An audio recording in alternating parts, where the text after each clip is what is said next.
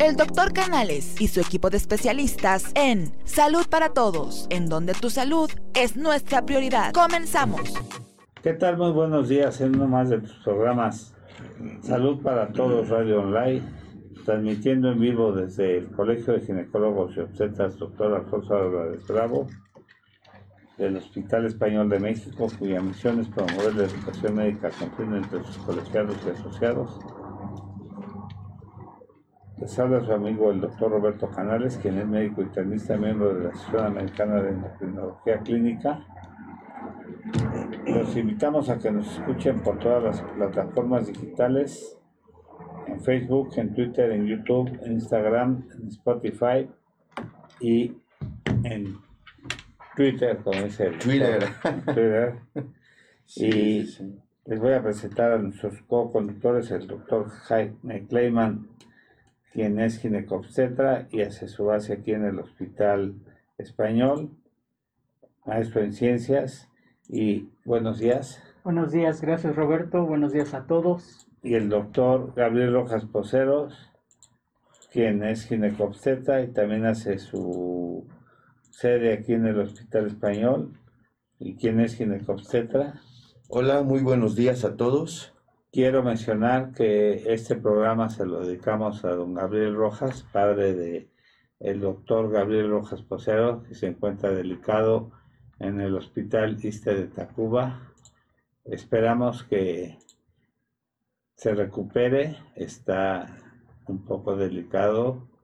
Y don Gabriel, en nombre de todos los que hacemos este programa y de todos los escuchas, hacemos una oración una cadena de oración conjunta porque esas vías respiratorias que están delicadas eh, tenga recuperación y estamos pensando mucho en usted y estamos pidiéndole a Dios que que tenga una pronta recuperación. Y aquí estamos siendo solidarios con nuestro gran amigo, compañero y co-conductor de este programa, quien nos ha acompañado en el programa por ya ocho años, que es el eh, compañero que más tiempo ha estado con nosotros en el programa.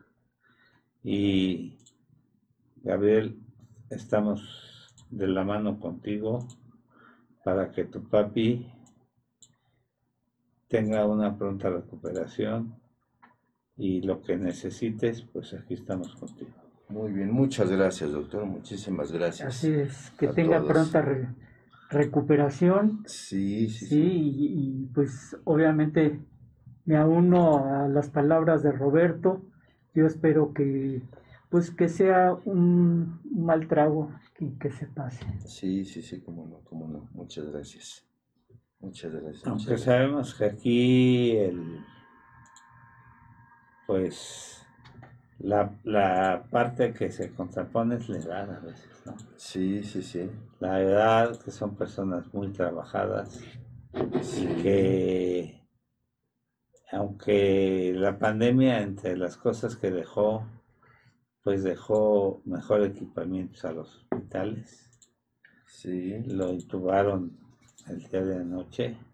Sí. Y bueno, ya ahora los hospitales tienen ventiladores, sí, tienen mejores recursos para la cuestión de manejos de neumología. El conocimiento. ¿no? Conocimiento, dejaron mucha experiencia. Sí, sí, sí. Entonces esperamos que pues que la voluntad de Dios y que el manejo de, de los profesionales y, en esto tiene buenos especialistas en el hospital, este, pues sea favorable para tu papi. Sí, sí, como no, muchas gracias, muchísimas gracias. Y el tema que hoy nos ocupa es neumatosis uterina Creo que hay unas imágenes bien importantes. Nos llegan pacientes frecuentemente con grandes trastornos. Eh, la mayoría de las miomatosis nos llegan eh, cuando son eh, hacia, el, eh, hacia el endometrio, pues con grandes hemorragias. Sí. Comentábamos hace eh, par de programas que recién había visto el día anterior una paciente con unas hemorragias importantes y que a veces los pacientes los ven como una cosa normal, ¿no?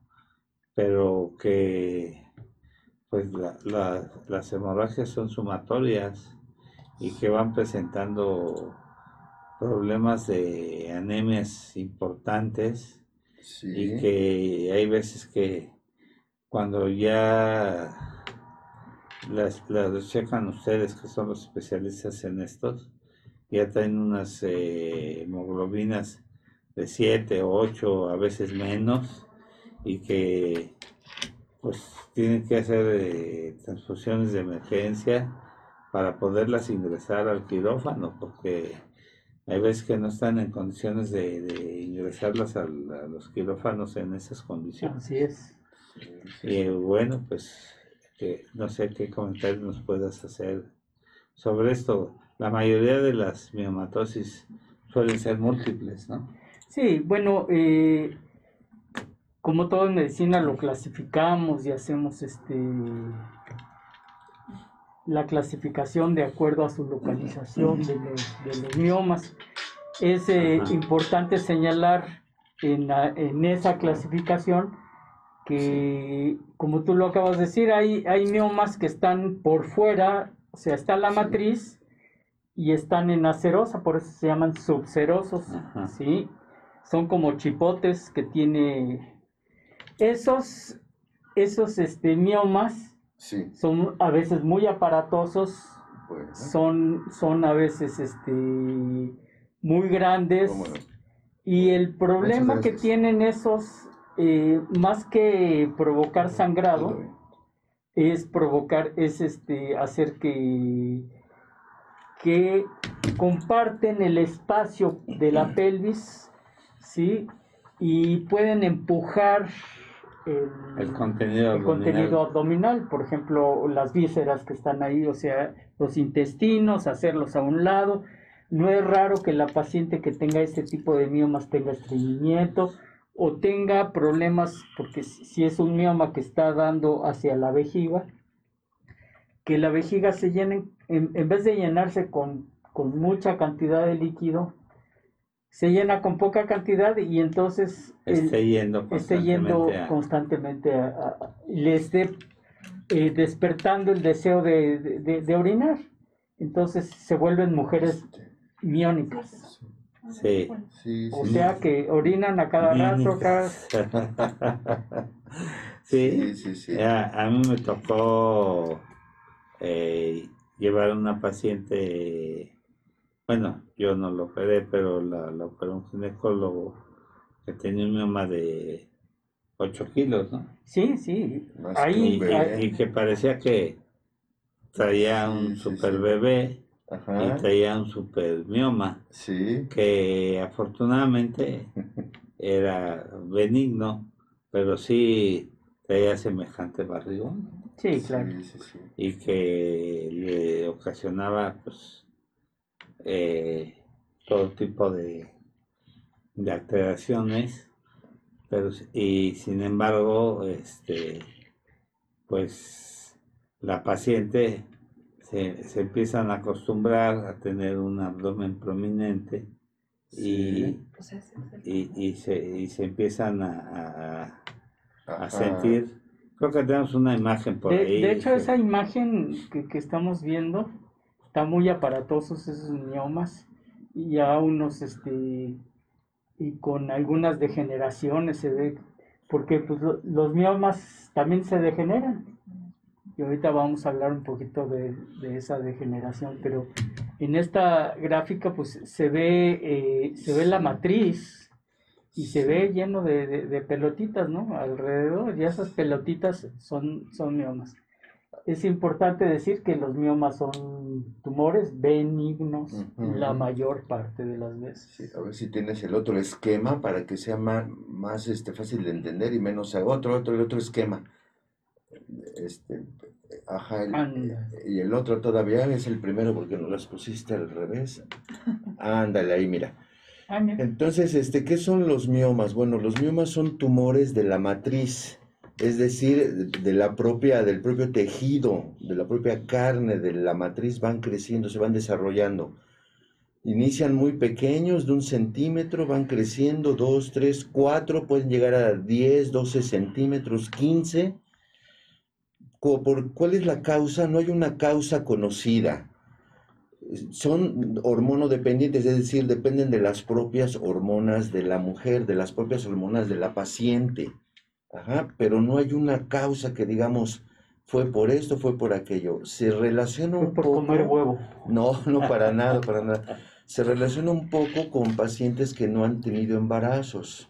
Pacientes arriba de 37, 38, 39 años y no han tenido embarazos, la matriz tiende a ser tumores. Y además causa de infertilidad, ¿no? También dependiendo Puede del ser, ¿eh? sitio. Decía, decían nuestros, nuestros maestros que les gustaba, que les gustaban los dichos. Matriz que no da hijos da tumores. No es una condición sine qua non, no es al 100%, pero sí es una, esto que dice Gabriel es, es algo que se cumple en un gran porcentaje de nuestros pacientes. Sí, Y tenemos sí. que tomarlo en cuenta, sí, pacientes que por cualquier motivo o que no pueden embarazarse o que, o que no quieren embarazarse y llegan a una edad de, de 40, 42 años, es muy, muy, muy frecuente encontrar que esta paciente tenga miomas, aunque no se excluye eh, la presencia de los miomas en pacientes de menor edad. Ajá. ¿sí? Eh, en las cuales, como tú acabas de decir, puede ser una, un- una cuestión que evite que esta paciente se embarace. Y en esos casos, pues lo que tenemos que hacer es una operación que se llama miomectomía, o sea, quitar los miomas. Exacto. Entonces, miren, como vemos en, en esa imagen, a ver si otra vez nos las puedes poner para nuestros cibernautas, este, esa, esa mera. Miren, lo que estamos viendo, pues es un esquema de la matriz, un corte hacia lo largo, y hay distintos sitios en donde pueden surgir estos miomas, que puede ser justo en el grosor, puede ser sobre el útero, o puede ser en el interior del útero. A veces no dan síntomas, pero los miomas que están dentro del útero son los que pueden provocar más síntomas como hemorragias, abortos, cólicos y en ocasiones los miomas que están afuera, sobre la superficie externa, pueden crecer y crecer y no dar ningún síntoma. Entonces, es depende de la localización. Entonces, en este esquema que estamos viendo es donde se localizan los miomas. ¿Ok? Muy bien. Y es importante señalar que los miomas únicamente se presentan en la matriz, ¿sí? Porque hay una confusión de que si se pudieran presentar en los ovarios, Ajá. esos no son, no son miomas, son tumores Sí. dependientes del ovario o lo que sea. Pero los, los miomas como tal son, son estos y pueden coexistir en el- la misma matriz miomas que están hacia afuera, que son los subserosos, miomas que están en el muro, que se llaman intramurales, y los que van hacia adentro, hacia la cavidad, que son los submucosos. Pueden, una misma paciente puede tener las tres clases de miomas. Los que son causantes de hemorragia son los que son subserosos, ¿verdad? Los submucosos. Ah, los submucosos. Los submucosos son los que causan más, este, toma en cuenta que eh, la mucosa de, eh, del endometrio tiene más, más, este, mm, tiene, tiene, tiene, o sea, aumenta y entonces el sangrado también aumenta. Y los eh, intramurales también provocan un sangrado porque hay que entender que el, la matriz es un músculo, ¿sí? Por eso se llama mioma. Y ese músculo, si en las fibras internas está, está la, eh, la tumoración, evita o no permite que se contraiga esa matriz. Entonces vienen los sangrados ah, en serio, muy, muy importantes. Entonces hay que, esa es una, eh, una llamada de atención. ¿Por qué? Porque eh, hay pacientes que, que les preguntamos, ¿y tu sangrado cómo es? Y la contestación es lo normal. ¿Lo normal para quién? Es que no haya sangrado. sí, pero lo normal para quién? Porque hay... Exacto. Si nosotros, eh, una de las formas que tenemos para, para juzgar la cantidad de sangrado es por, por número de toallas, pero también es algo subjetivo, porque hay gente que se puede cambiar 10 veces eh, la, toalla. con un pequeño manchado y te dicen, no, pues yo mancho 10 toallas. Y ahora con la tecnología hay toallas que absorben cantidad y pues... Sí. Entonces también es muy variante eso también. Exacto, exacto. Oigan, y este nos están preguntando aquí que en el chat que cuáles son los síntomas o cómo saber si una paciente tiene miomas. Bueno, el síntoma principal es una alteración en la menstruación. ¿Qué pasa? Va a aumentar la cantidad de menstruación. La paciente sabe y está consciente de cuánto menstrua, qué cantidad habitualmente, qué cantidad es la normal para ella. Y de repente en un día sucede que vino mucha menstruación, utilizó más toallas, tuvo algún accidente, manchó la ropa, enseguida se da cuenta que aumentó. También otra manera de cómo nos refiere la paciente o cómo se pueden dar cuenta es eh, la eliminación de coágulos sanguíneos. Habitualmente no debe de haber coágulos en la menstruación, pero cuando es una cantidad tan grande, se forman coágulos y con mucho dolor. Ese es otro signo que pudiera este, empezar a indicarnos que pudiera haber miomatosis. ¿Ok? Después dolor durante la menstruación. Puede haber dolor en, muchas pacientes, en la gran mayoría, pero si esta paciente ha cursado sin dolor y de repente vino el dolor y se asocia con aumento de la cantidad de sangre, hay que empezar a sospechar que tuviera miomatosis, ¿ok? Todo esto es los síntomas nada más, todavía no hemos visto estudios o cómo confirmarlo. Y también de repente la paciente, se, cuando viene la menstruación, se siente muy débil, casi se desmaya, se le baja la presión, se pone pálida, se tiene que acostar unos días, pasa la menstruación y se recupera. Y a la siguiente menstruación le vuelve a pasar lo mismo. ¿Qué es lo que está pasando? Que tiene tal cantidad de hemorragia que la hace caer en anemia, probablemente momentánea, y, el mismo organismo se recupera. Llega un momento en que ya no se va a poder recuperar. Entonces aquella paciente que diga, me siento muy débil, mareada, con taquicardia en la menstruación, ya eh, hay que empezar a sospechar que tiene algo, que tiene unas hemorragias. O sea, acabas de tocar un punto que yo quisiera mencionar. No desestimen cuando les dicen que tienen anemia. Sí, ¿verdad? Sí, porque me han llegado pacientes con 7, con 6 de hemoglobina y les da esta risa cuando les dices que tienen una anemia muy grave, que requieren eh, transfusión y que necesitan levantarles el hierro. Exacto. Y, lo toman así como... Bueno, es que hay que tomar en cuenta y hay que ver que no es nada más la, eh, la hemoglobina. Entendamos que, como dice el anuncio, la sangre es vida. La sangre trae no nada más hierro, no nada más este, glóbulos rojos, glóbulos blancos, o sea, la, sangre eh, tiene muchísimos elementos que pues se están desperdiciando, se están literalmente tirando al excusado mes tras mes. Y si nosotros no corregimos ese, e, e, ese, ese sangrado, como tú dices, la paciente puede caer en una anemia y, lo, menos que puede tener la paciente es pues sentirse débil, que le falte el aire, eh, que es un síndrome anémico. Ese síndrome anémico que nosotros estamos acostumbrados a, verlo eh, y tomamos eh, una hemoglobina, la hemoglobina normal debe ser arriba de 11 gramos. De 11 gramos. Y el, este, cuando tenemos abajo de 11 y abajo inclusive de 8, pues ya son, este, ya, a veces necesitamos inclusive hasta una transfusión. Entonces hay que tener mucho cuidado. Tú acabas de, eh, de platicar y acabas de decir por qué la paciente puede llegar a tener dolor.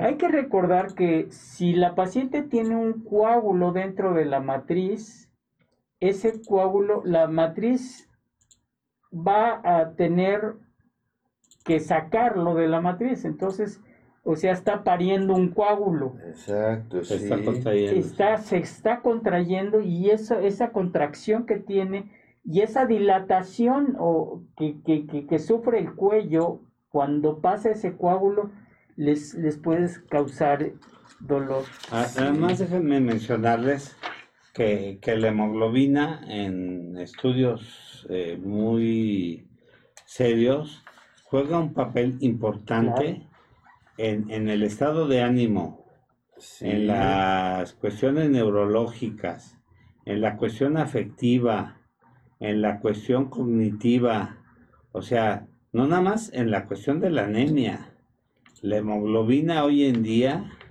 juega roles importantísimos en, en, todo. Cuestión inmunológica. Exacto. Entonces, tengan mucho cuidado en andar trayendo, en andar arrastrando anemias crónicas, anemias eh, de mucho tiempo. Eh, no desestimen estos procesos porque en verdad traen muchos problemas al largo y corto plazo. Sí. Oigan, este, vamos a mandar saludos, hay muchísimos saludos, qué bueno que ya están sintonizándonos. Mira, Beto Briones, saludos. Emi Camarena, buenos días. Anaita Casas, un cordial saludo en especial a mi queridísimo padrino, el doctor Roberto Canales. Jorge Manzano Báez, buen día y saludos a todo el panel. Tete Cale, saludos desde el TI. Del, Centro de Salud. Ah, ok, del Centro de Salud, doctor Manuel Gutiérrez Zavala. Ok, Dana Paola Nava también nos manda saludos. Y Alex Beccha Betancourt. es del grupo Rapsodia. Ah, perfecto, muy buenos días. Llegando un poco tarde, pero ya en primera fila. Saludos a todos. Saludos, Alex. Jorge Manzano Báez, buen día y saludos a todo el panel. Qué bueno que ya nos están sintonizando. Estamos revisando el tema miomatosis uterina. ¿Qué es eso? ¿Qué provoca? Por favor, comparte este video, dale like a esa página, comparte con tus amigos y activa esa campanita. ¿Ok? Pues muy bien. Pues yo invito a la audiencia a que hagan sus preguntas al 5512 42 35 75. Repito, 55 12 42 37 75 y les voy a dar otro teléfono 55 85 36 94 17 y ahora estamos también en TikTok como arroba salud para todos radio y tenemos ya empiezan a llegar preguntas además déjenme mencionarles que les trajimos su botella de vino tinto para que coma el doctor Gabriel Rojas. Vean qué botella tan hermosa. ¿eh? Y bueno, pues esperemos que la disfruten. que la disfruten. Doctores, ¿cómo se puede identificar si tengo algún tipo de mioma? ¿Hay algún estudio que recomienden hacer para evitarlo? Dice para evitarlo. Pues, Yo creo que para, diagnosticarlo primero, ¿no? Salud, saludos y gracias, este, Fernanda. Pues saludos, Fernanda. El, la clínica yo creo que es muy importante, ¿sí? O sea, si nosotros antes de hacer cualquier estudio, pues tenemos que hacerle su historia clínica a la paciente. Debemos de y saber. ustedes desde la consulta Casi, casi desde- lo, Sí, lo sí, ¿verdad? Casi, sí, casi sí. desde, desde, que, desde que vemos a la paciente entrar por la puerta del consultorio. Digo, no tanto, pero sí. Lo olfatean, ¿no? Como nosotros los diabéticos. Sí, sí, paciente sí. diabético. Pero sí, el ultrasonido es un muy buen método. Una y es- herramienta y es una herramienta sí. que inclusive nosotros lo- la, la tenemos ya en el consultorio, no necesitamos este mandar a la Mayor paciente estudio. a, a hacer un, un- un estudio especial. Eh, a veces este para cuestiones del seguro, cuando O- queremos o operar a la paciente, tenemos que mandar a la paciente que nos a- a Una que le hagan eh, eh, ese estudio, el ultrasonido, y que nos den el reporte para poder este Anexarlo. anexarlo a- y tener que y poder a- operar a la paciente. No sé si quieras este comentar algo más, Gabriel. Sí, pues este, recuerden, este ultrasonido generalmente es uno que se hace en el consultorio vaginal, es indoloro para todos aquellos pacientes pues que les da miedo o que cómo va a ser, es a través de vagina, no duele y es la herramienta fundamental para poder ver de qué tamaño este está, está ese en dónde está localizado, cuántos son y de ahí poder implementar un tratamiento. En ocasiones, eh, al llegar la menopausia, estos dejan de crecer, se retira el sangrado y ahí se pueden quedar. En ocasiones, si la paciente es muy joven y el mioma es grande, hay que quitarlo, hay que operarlo. ¿Por qué? Para dejar esa, ese útero funcional para un embarazo que desee la paciente a futuro. Entonces, el tratamiento pues va a depender de la edad de la paciente, de las necesidades, de si va a querer embarazarse, de si ya tuvo embarazos o no. Todo eso en conjunto, ¿no? Es lo que nos va a ayudar a definir qué tipo de tratamiento podemos ofrecer a la paciente. Sí, y, y- y algo que es también algo que nos, nos preguntamos inclusive nosotros mismos es cómo abordamos ese, es- e- esos miomas. O sea, si tenemos que abrir, hacer una cirugía abierta, o si tenemos que hacer una cirugía por la paroscopía, o si el mioma está dentro de cavidad, que son intracavitarios o sub- submucosos, utilizar la, eh, una, hacer una miomectomía vía histeroscopía, que se Sí. puede, y lo, y lo hemos hecho en, en varias ocasiones. También dependiendo del tamaño del mioma. Dependiendo de varias cosas, del tamaño de- del mioma, de la, del, o sea, del expertise del, del cirujano. Este, yo te soy franco, hay, por ejemplo, esos, eh, en una de las gráficas vimos, este, o una de las fotografías vimos, ver, la, la este, siguiente, este, ah, ¿esa será? Esa? no, una foto, inclusive. Ah, foto, entonces, esa. esa foto.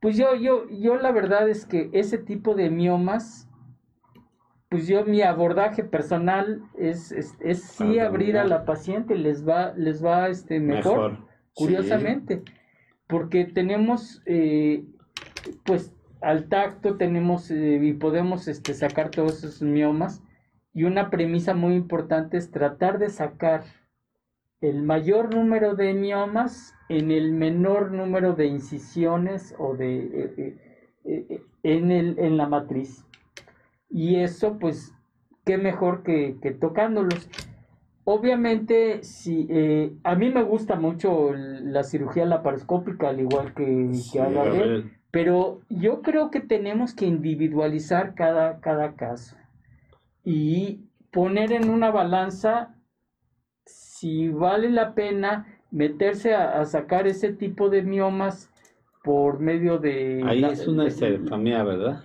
Sí, sí, pues ya quitar toda la matriz. O quita, esa, esa es otra, este, Gabriel. Sí. Cuando, cuando dices, bueno, voy a quitar, ya, este, vamos a quitar toda la matriz, ¿para qué sometemos a, este, a la paciente a una miomectomía? ¿Para qué la sometemos a quitarle todas las bolitas Sí. si esa matriz, este, ya no, Hay una paridad satisfecha o no le va a no le va a servir para nada? Mucha gente me, ha preguntado, bueno, es que mi matriz, este, si me la quitas ya no voy a ser mujer, ya no voy a, servir como mujer. Y pues eso no es cierto. Y es que las hormonas, ¿qué, qué va a pasar con las hormonas? Le dejan los ovarios, Dependiendo de la edad. Sí, exacto. Pero la, la matriz no es un órgano endocrino, o sea que la matriz no va a, darnos esos estrógenos y esa progesterona. Eso lo, lo, va a dar los ovarios. O sea, sería sinoporectomía. Exacto, es lo primero que pregunta la paciente en el consultorio. Oiga, pero si me quita la matriz, ¿es castración? No, qué bueno que lo aclara el doctor Kleiman. O sea, quitar la matriz no implica una castración, no implican cambios hormonales. Los ovarios se dejan habitualmente, sobre todo en pacientes jóvenes. Si quitáramos los ovarios, eso sí sería castración. Al siguiente día la paciente cae en menopausia, pero son solo casos muy especiales, como algún cáncer de ovario que se tienen que retirar estos. O cuando ya son pacientes mayores de 50 años. Exacto, 50, que ya 60 años. El ovario ya este dejarlo funcionalmente. e, es, es más riesgoso que sacar. exacto ya ya, no conviene dejarlo no conviene dejarlo. Exacto entonces siguen llegando preguntas siguen llegando ¿no? sí sí sí claro que sí. A ver Gabriel dice los miomas son ocasionados por exceso de grasa saludos. No, no tiene nada que ver la grasa ahí, ¿verdad? Pues no, aunque se ha intentado relacionar eh, el sobrepeso Probablemente al haber sobrepeso aumentan un poquito las hormonas circundantes, pero no... Pero no tienen grasa los miomas. Ah, no, no, no tienen grasa, pero sí un poquito influye, digamos, por ejemplo, un 5 o 10% dentro de todos los factores causales, pero no, es, es mínima la relación que existe. Exacto. Si tengo sangrado con mucho cólico, ¿es síntoma de miomas? Y esa pregunta la hace Amalia. Hola, Amalia, muchas gracias por tu pregunta. Pues sí, muy probablemente en, hay que acudir al médico, te va a realizar un ultrasonido y entonces vamos a ver cuál es la causa del cólico, del aumento del sangrado. Muy probablemente sea por la presencia de miomas. Pero claro, se va a descartar. Tenemos que, descartar. Obviamente, eh, tenemos que descartar varias cosas. Un sangrado como tal puede, puede ser este secundario a un problema que le llamamos discrasia sanguínea, o, sea, un problema de la coagulación. Sí, Entonces, que ya estábamos viendo el, programa pasado que, que tuviste una ponencia en un foro internacional. Hablábamos con el genetista que existen ciertas discrasias sanguíneas que son trastornos en, en la cascada de la coagulación, que, que, es otra, otra, es otra situación pero bueno, que ya son casos aislados. Claro, claro. Y nosotros como... No, y además, otra cosa muy importante y qué bueno que salió al tema es eh, estas pacientes que llegan a tener sangrados muy abundantes y, nosotros nos podemos ir con la finta, como decimos, de, de que tiene miomas, pues estamos obligados a hacer una biopsia de endometrio. Porque, como dijo ahorita Gabriel, muchas eh, pacientes eh, obesas o, con sobrepeso, eh, tenemos que entender que esa grasa que tienen, esa grasa corporal, va a acumular estrógenos. Esos estrógenos salen a la circulación de la paciente y provocan un estado de estrogenismo persistente o hiperestrogenismo en ocasiones. Y eso finalmente, y en algunas pacientes, les puede ocasionar primero una hiperplasia de endometrio, o sea, que el endometrio se haga más grande sin que sean miomas. Y segundo, puede llegar hasta el cáncer de endometrio. Entonces, cuidado, mucho ojo, no pensar siempre que el sangrado abundante es secundario a un problema de, de miomas.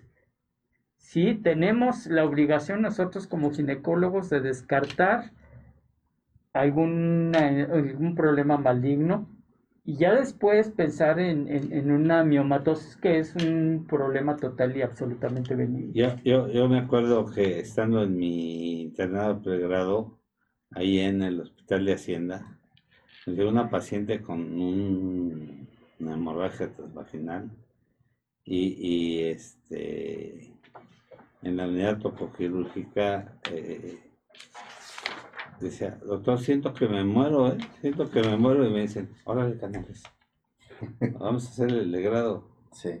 vístete.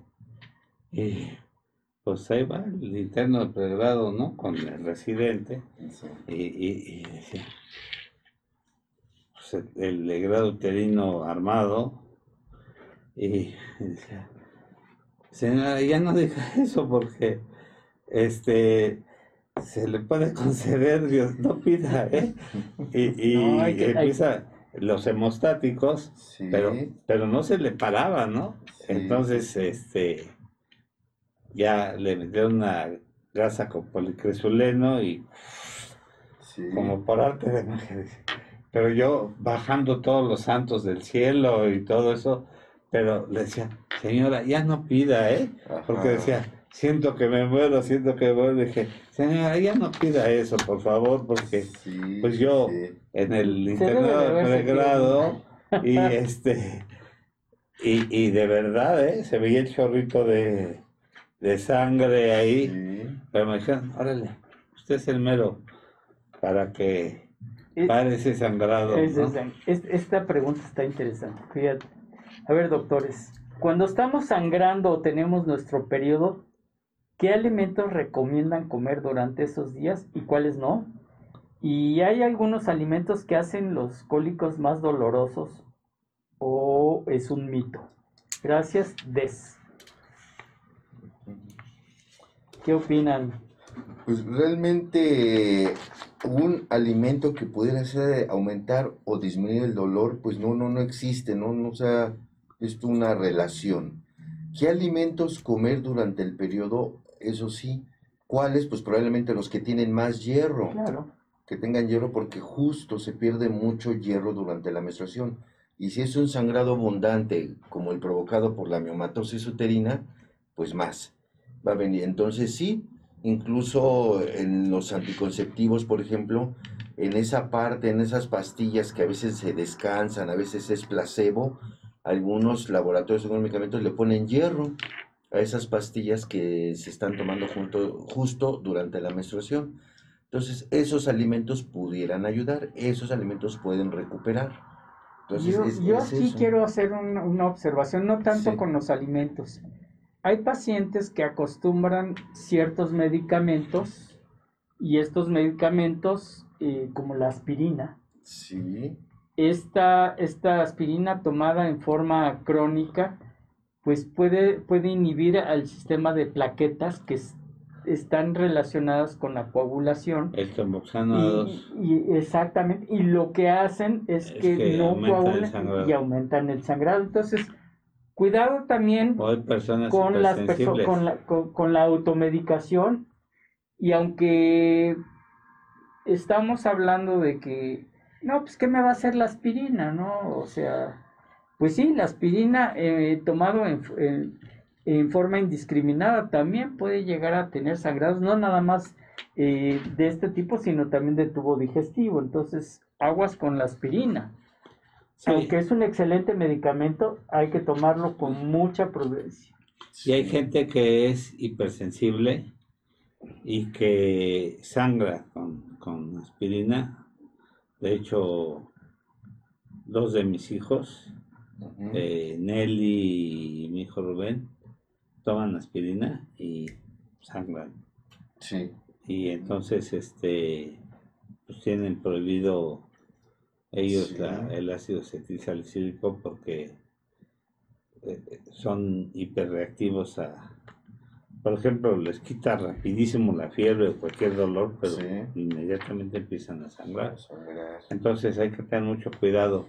Aquí Anita Casas, eh, que, es la esposa de, del director del grupo Rapsodia, dice, hace seis, años me operaron de miomas todo salió bien. Posteriormente me mandé a hacer estudios de detección de los mismos, junto con un estudio de salpingografía y también todo salió bien.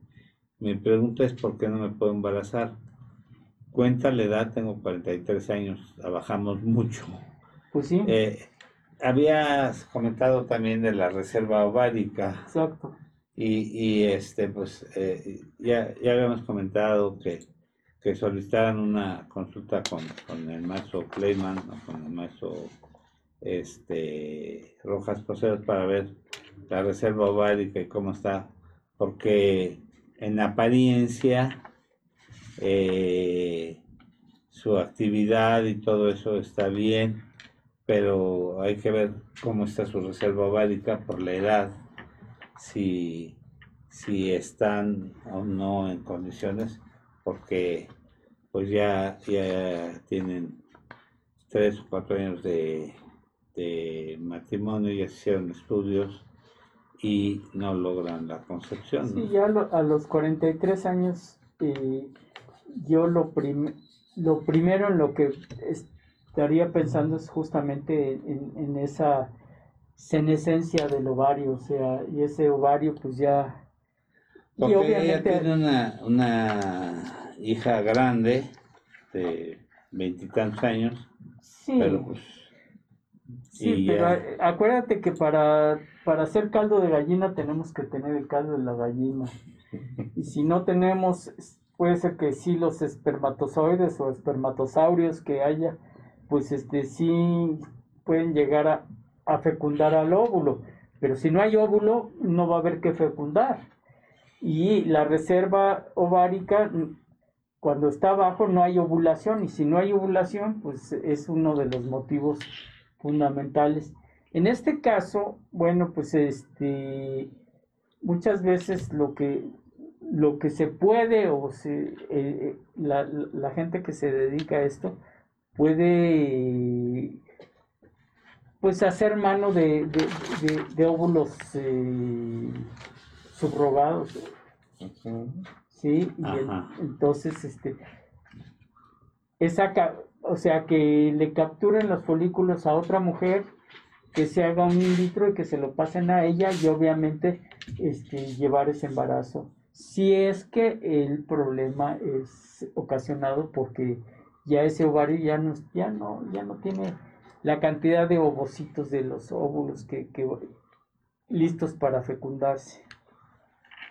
Sí, es lo que les he comentado y que necesitan pues, ser vista por, por ustedes, porque una cosa es que una histerosalpingografía como la paciente que vas a ver más tarde, sale con permeabilidad tubárica y que en apariencia pero que yo veo ahí dos, este, dos problemas y que veo ahí unos problemas ováricos y veo un, eh, una IgG de toxoplasma muy elevado.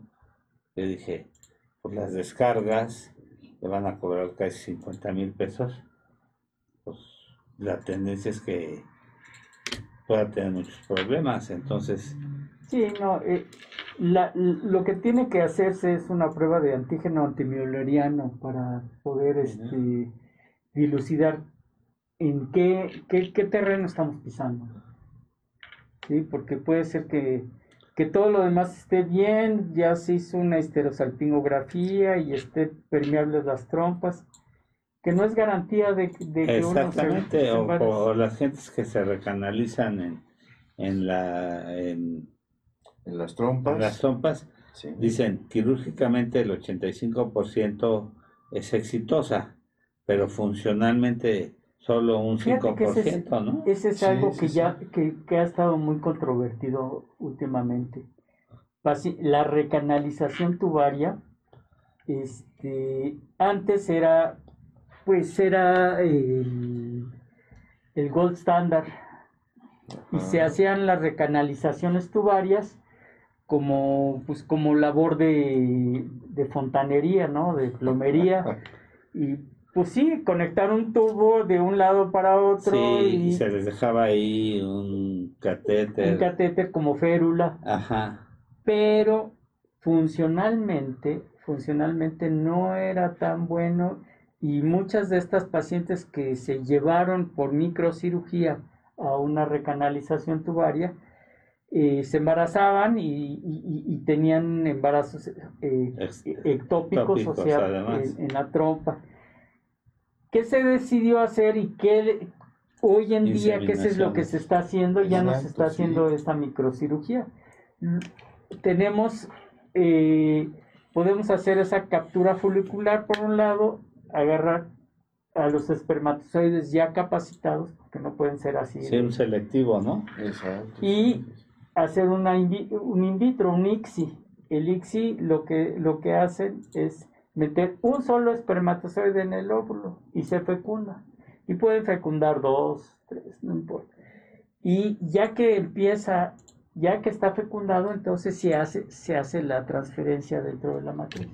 Y es más exitoso. Sí, no, no es así como yo lo estoy diciendo, decía.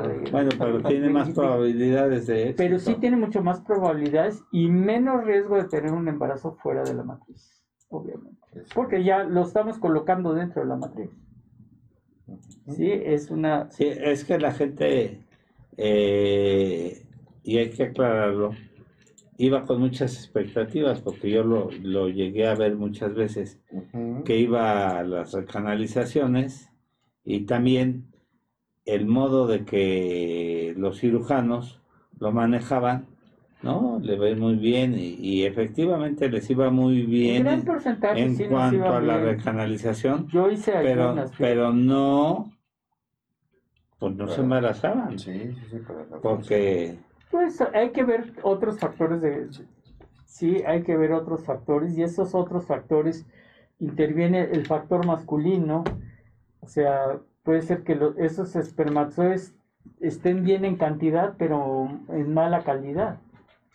Sí, Y bueno, sí. pues eh, ahora sí que nos estamos desviando del tema, pero, pero sí, sí es, este, es importante tomarlo en cuenta. es que lo interesante de, de- de- del programa es que cuando se abre a, a- a los temas, se enriquece, ¿no? Sí, sí, pues todo. Porque empiezan a entrar preguntas y empiezan a entrar Sí, eh, no, situaciones que, que lo van enriqueciendo. Exacto, va corto. Fíjate que tenemos otra pregunta. Mi sangrado es muy abundante y siempre lo he tenido así, Sí. con mucho dolor. ¿Es normal o me tengo que preocupar y hacer algún tipo de estudio? Saludos, Arlet. Pues sí, Arlet, mira, si siempre eso es lo habitual, lo que ha pasado en los últimos años, puede ser normal en ti.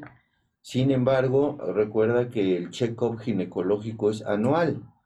Ahí el médico se va a poder dar cuenta si hay un mioma, si la matriz, si la menstruación se está quedando atorada, se está acumulando dentro del útero, si hay un quiste, porque puede coexistir las dos cosas que sea lo normal, pero que ya se haya agregado algún factor que te está provocando esto.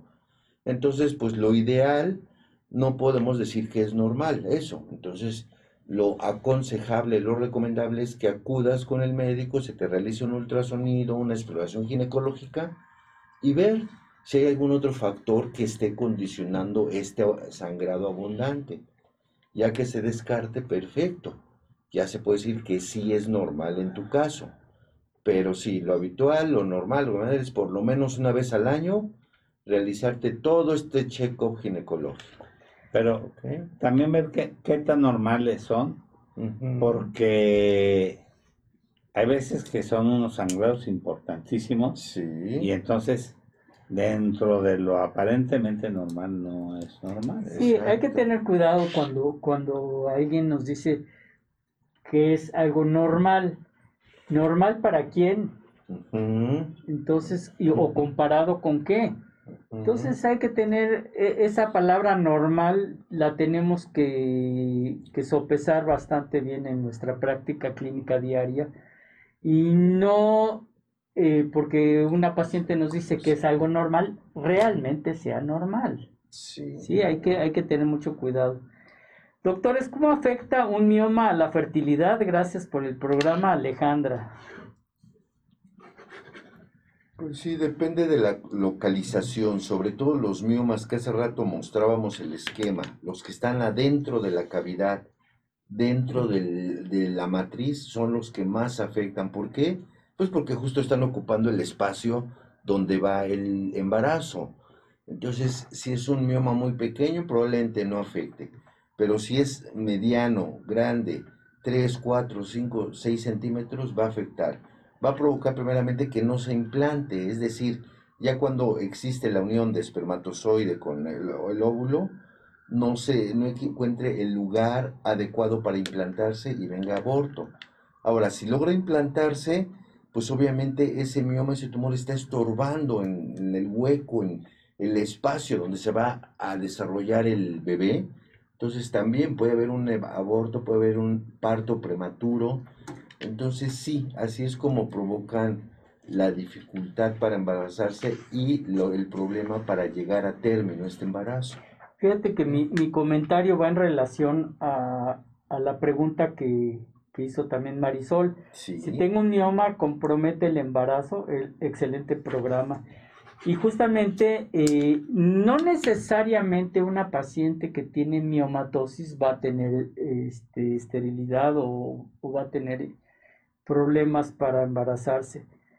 Eh, yo he tenido pacientes que se han embarazado con miomas, uh -huh. o sea, recuerdo una paciente que me llegó al consultorio ya embarazada de primera vez, tenía nueve, diez semanas de embarazo, y le hago una palpación y me doy cuenta de que el fondo de la matriz estaba casi a nivel del, de la cicatriz umbilical. Entonces, lo primero que piensas es, pues no son nueve semanas de embarazo, Son ¿no? 16, pues, 20. Pueden ser hasta 20 semanas de embarazo. Le hago un ultrasonido en el consultorio y mi sorpresa fue que el, la matriz estaba llena de miomas. Sí. Así como La foto es... llena y adentro un embrión vivo. Eh, platiqué con la paciente y eh, el manejo que se le debe de dar a esa paciente teóricamente es dejar que llegue a lo más que, que, que, que, que llegue ese embarazo. ¿Qué problema si teníamos con esa paciente? Pues que eh, los miomas ocupan un lugar, un lugar en, en, la pelvis, y a medida que iba creciendo el embarazo, a medida que esos miomas iban desplazando toda la cavidad de adentro, y también le restaban espacio, espacio. A, a, al bebé. Sí. Pero hay una cosa que tenemos que tomar en cuenta en esas pacientes embarazadas, embarazadas y es que la probabilidad de que sufran un, una degeneración durante el embarazo, esos miomas es alta. ¿Y qué degeneración es esta? O sea que tengan una hemorragia interna los miomas, una degeneración roja que, que, que, que le decimos. Y esto clínicamente, ¿cómo se manifiesta o cómo se manifestó en esa paciente? Pues se, man se manifestó por la presencia de mucho dolor. Tenía la paciente ya 13, 14 semanas de embarazo y llegó con un, no, llegó con un dolor terrible, terrible al, al, al, consultorio. Este, y obviamente lo que, lo, lo, que hicimos fue hacerle un ultrasonido y ver, y efectivamente tenía ya eh, degenerados algunos de los miomas. ¿Y qué problemas tuvimos con, con esto? Pues, ¿cómo lo manejas? O sea, no le puedes dar eh, medicamentos porque los medicamentos pueden afectar a, a, al bebé. Esta paciente, inclusive este, este caso lo, lo publicamos. Ahí tengo las fotos. Este, lo que hicimos fue, eh, fue decirle a la paciente pues que la teníamos que quitar esos miomas. Problema número uno, metes a la paciente, una paciente embarazada, al quirófano. Esta, este bebé se puede perder. ¿sí? Este es el, el- problema número uno, que la, que la paciente puede tener o puede llegar a, a- a- a- a perder. eh, y bueno, se puede perder el embarazo. Punto número dos. En el tratamiento quirúrgico de estos miomas, lo que hacemos es inyectar en la base del mioma una... Pásate, pásate. ¿Cómo estás, Fer? Eh, ponemos un, en, en- en- en el- en la base de los miomas una sustancia que se llama pitrecin, que es un vasoconstrictor para que no nos sangre. Y bueno, en este caso, en, la, en esta paciente, pues no pudimos hacer esto porque el ponerle esta sustancia iba a ser una vasoconstricción Y también y- iba a sacrificar y- al iba- bebé. íbamos a sacrificar al bebé. Entonces, punto número dos, el sangrado que puede llevar en la, la cirugía, que además, además, con, con- con un ya embarazada, la cantidad de sangre que le llega a la matriz es mucho mayor. Entonces, problema número tres, una hemorragia. Entonces ya estamos con la pérdida de el bebé, posibilidad de, de pérdida del bebé. Dos, posibilidad de, de hemorragia. Y, y tres, posibilidad de que cuando estuviéramos haciendo esta, esta cirugía de alto riesgo, ¿no? de muy alto riesgo, eh, pues pudiéramos eh, meternos a la cavidad y, y este y, y- y- y- y que se otra de las cuestiones que se pudiera este perder ese bebé por, Por ruptura de por ruptura de, de- de- porque rompimos La bolsa. la bolsa. La bolsa Sí, amniótica. sí, sí. Entonces, esta era la dificultad número tres. La paciente O sea, estaba en un Examen grito a título de suficiencia. ¿No? sí, sí, sí. y bueno, si, si tenemos un sangrado difícil de cohibir con una paciente embarazada en estas circunstancias, pues la vida de la paciente corre peligro. Ya ahorita ya O sea, Ya con nos- posibilidad de terminar con una cesárea y con la posibilidad de, de- de- ¿No? de terminar Sí, con la pues vida sí. de la paciente primero. Entonces, y, a- y- y- y- y así fue lo, como se lo eh, estructuré a esta paciente. Sí.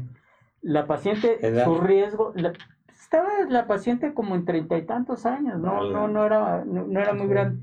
Toda una encrucijada ahí. Sí, sí, sí. Probabilidad de perder la vida, probabilidad de perder la matriz, por lo que estás diciendo, terminar en, en, en histerectomía, quitarle la matriz completa por el sangrado.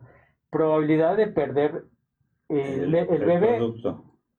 Y este, y bueno, pues este, yo eh, le quitamos alrededor de 12 miomas, 12 miomas a una paciente embarazada. Este, se lo hicimos con muchísimo cuidado. Y bueno, pues eh, una de las de las cosas que, que hizo que, que publicáramos este, este caso fue que finalmente, después de la cirugía, su embarazo siguió adelante, llegó a término y decidimos operarla a las 38 semanas y sacamos a un bodoquito de 4 kilos. Un bodocote. En 4 kilos, perfectamente bien, perfectamente sano. Y bueno, pues este, ahí nos pusimos una estrellita en la frente nosotros, el equipo que estuvo conmigo, la verdad, de primerísima. Pero sí, Tres cirujanos lo concentraron. no, pues nada más, nada más Bueno, yo con tú como cirujano Sí, principal, pero otro cirujano contigo, yo creo. Para así es. poderte asistir. Para- sí, sí, obviamente tuvimos que, que tener. No sé si entraste tú, este, Este, conmigo no. en ese caso. No, no, no. Fue un Digo, caso, Para ya ponerte tiene- la sellita también. Para que, Sí, hombre, que Zaira. No, bueno, este caso, Sí, sí, sí, sí. lo publicamos, lo publicamos y este, y pues nos fue muy bien. O sea que Pero habitualmente no es lo que los pasa, no, realmente teníamos, lo- eso fue, yo le pedí a la paciente que rezara por, por todos, ¿no? Claro. Sí. Otra pregunta dice, cuando tienes mioma subes de peso? Pregunta Paola. Pues Pues no, no realmente, más bien al sube revés. la barriga. Al revés, al Sí, revés. son grandes, ¿no? Si son excesivamente grandes, pues sí, puede ser, obviamente se ve a través de la piel, del abdomen, como si fuera justo un embarazo. Pero esos son miomas ya muy grandes, de 15, 20 centímetros. Pues sí, sí se va a notar casi como si fuera un embarazo, aumentas de peso. Pero pues por lo general esos son miomas que en 6, 7 años nunca te lo revisaste, 6, 7 años nunca fuiste al ginecólogo. Es difícil llegar a eso. Pudiera aumentar de peso, pero en los Jesús. extremos. ¿Ok? Podemos ir Sí, por el, Sí, por el los tamaño, 11 todo. kilos, ¿no? Claro. O más. Pues, Ahí viene otra pregunta. Adriana pregunta algo muy interesante. Al quitar la matriz por miomas, ¿se pierde el apetito sexual? Gracias por su programa, pregunta Adriana. Este, pues no, porque no era lo que comentábamos hace rato. No es la función de la matriz no es hormonal. endocrina, no tiene hormonas. Si se quitan los ovarios, obviamente eso sí es castración. Al otro día cae en menopausia la paciente. Pero en una histerectomía, es decir, quitar la matriz, no se quitan los ovarios, y menos en pacientes jóvenes. Entonces no se altera la función sexual. Sí, no tiene nada que ver el, el quitar la matriz. Y aquí yo, yo este, quiero puntualizar algo. Eh, antes de quitar una matriz, yo siempre platico con mis pacientes y les puntualizo justamente esto, ¿no? Que el quitarles la matriz no es sinónimo de quitarles La eh, vida sexual. su femineidad. Sí, el hecho de quitarles la matriz no va a hacer que esta mujer sea menos mujer. Esta, eh, quitarles la matriz va a ser, va a ser porque un- tiene un problema médico, pero de ninguna manera. Acuérdate que el órgano sexual más importante Está, Está aquí. entonces, si yo me tomo ese tiempo de platicar con mis pacientes para hacer y reflexionar con ellas de que el hecho de quitarles la matriz no les va a provocar ningún, ninguna disfunción sexual, yo creo el 99% de mis pacientes les va muy bien en ese O aspecto. sea, diálogo. Así Bueno, es. este, un buen, buen día a todos. Ja- Eh. Jaime, te refieres pura matriz, histerectomía, no tocar ovarios. Exactamente. Es el término porque ese concepto hay que considerarlo, sí, ya, es ya- importante. ya se había ¿Sí? comentado sin, sin tocar Sin la- tocar los ovarios. los ovarios. Ok. Sí, que son finalmente los que les, le- les van a, dar hormonas a, la- sexual. a- a las mujeres y finalmente juegan un papel muy importante en, en la condición de sexualidad, aunque debemos de tomar en cuenta que en forma natural estos estrógenos bajan, ¿sí? Y la vida sexual de la mujer sigue adelante. No necesariamente eh, al tener esa pérdida de estrógenos va a tener esa, ese, esa pérdida del deseo sexual. Ya va bajo estudio, ya se... Y que normalmente sustituye. se mencionó que se quitan mujeres de más de 50 años, ¿no?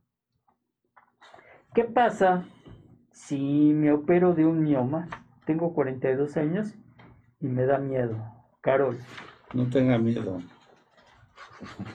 Tenga Pues a ver. Carol, Tenga miedo, yo creo que es, es importante. ¿verdad? No, y qué bueno que, fíjate que qué bueno que Carol lo está manifestando. Y yo creo que es, es una parte, e- es parte de la catarsis. Tiene miedo, lo saca al exterior, en este caso nos lo manifiesta. Pues toda cirugía, toda cirugía, eh, pues pretende un riesgo. Entonces, este, pues no es infundado el miedo que tiene Carol. Eh, yo creo que es algo que sí se tiene que hablar perfectamente bien con, con todos los pacientes. El realizar una cirugía, pues no no debemos de minimizarla, ¿no? No debemos decir, ah, es quitar una cosita, no, no, no te preocupes. La cirugía hay que tenerle respeto. Ujú. Y respeto de todas las... Y en la medida que nosotros como cirujanos, como eh, médicos que somos, eh, le, le damos ese respeto, pues va a ser en la medida en la, en la que nos va a ir muy bien. Claro. ¿Sí? Porque si nosotros lo minimizamos, lo dejamos aparte, vamos a tener problemas, vamos a tener de repente sustos, ¿eh? Entonces, pues sí, sí, toda la gente es, es normal que tenga miedo, pero yo creo que muchas veces, si ya se está indicando esta cirugía, hay que, hay que ponerlo en una balanza. ¿Con qué te va mejor? ¿Quitándote el mioma o quitándote la matriz? O, de, o, o, o dejándotela. Bueno, y si tiene síntomas o no. Sí. Y el tamaño, o Y sea, lo, lo acabas de decir, valorarlo, Roberto. ¿no? Si, si, si la paciente llega a tener una anemia hasta de 7, 6 gramos de hemoglobina, pues a mí me va a dar más miedo que esta paciente, se- esta es una bomba de tiempo caminando en la calle. Claro. Le va a ir mejor con la cirugía que sin ella. Entonces, este, hay que sopesar es- es- esos miedos, definitivamente. Eh, ah, doctores, ¿a qué se debe que una mujer tenga más sangrado que otro? ¿Es por la alimentación o el estilo de vida que lleva? Eh, ¿Qué sea? Ah, ¿O no tiene nada que ver? Saludos, Angélica. Pues, A ver, ¿qué Pues, opinan? Digo, realmente es eh, muy difícil, no existe una relación como tal en la cantidad habitual de menstruación con el estilo que, de vida que lleves o la dieta. Más bien es cuando hay alguna patología, alguna alteración en los órganos genitales, un quiste, un mioma, menstruación que está atorada, Pólipos. Exacto, pólipos que son tumores, utilización de, de tampones, de copa menstrual, o sea, son más bien factores. Entonces, si tienes uno o dos de estos factores, obviamente sí se va a alterar la menstruación, aunque seas paciente deportista, aunque seas paciente que cuida tu dieta, que seas vegana, pues no. Y si tienes un quiste, pues va a venir ese sangrado, va a venir esa alteración.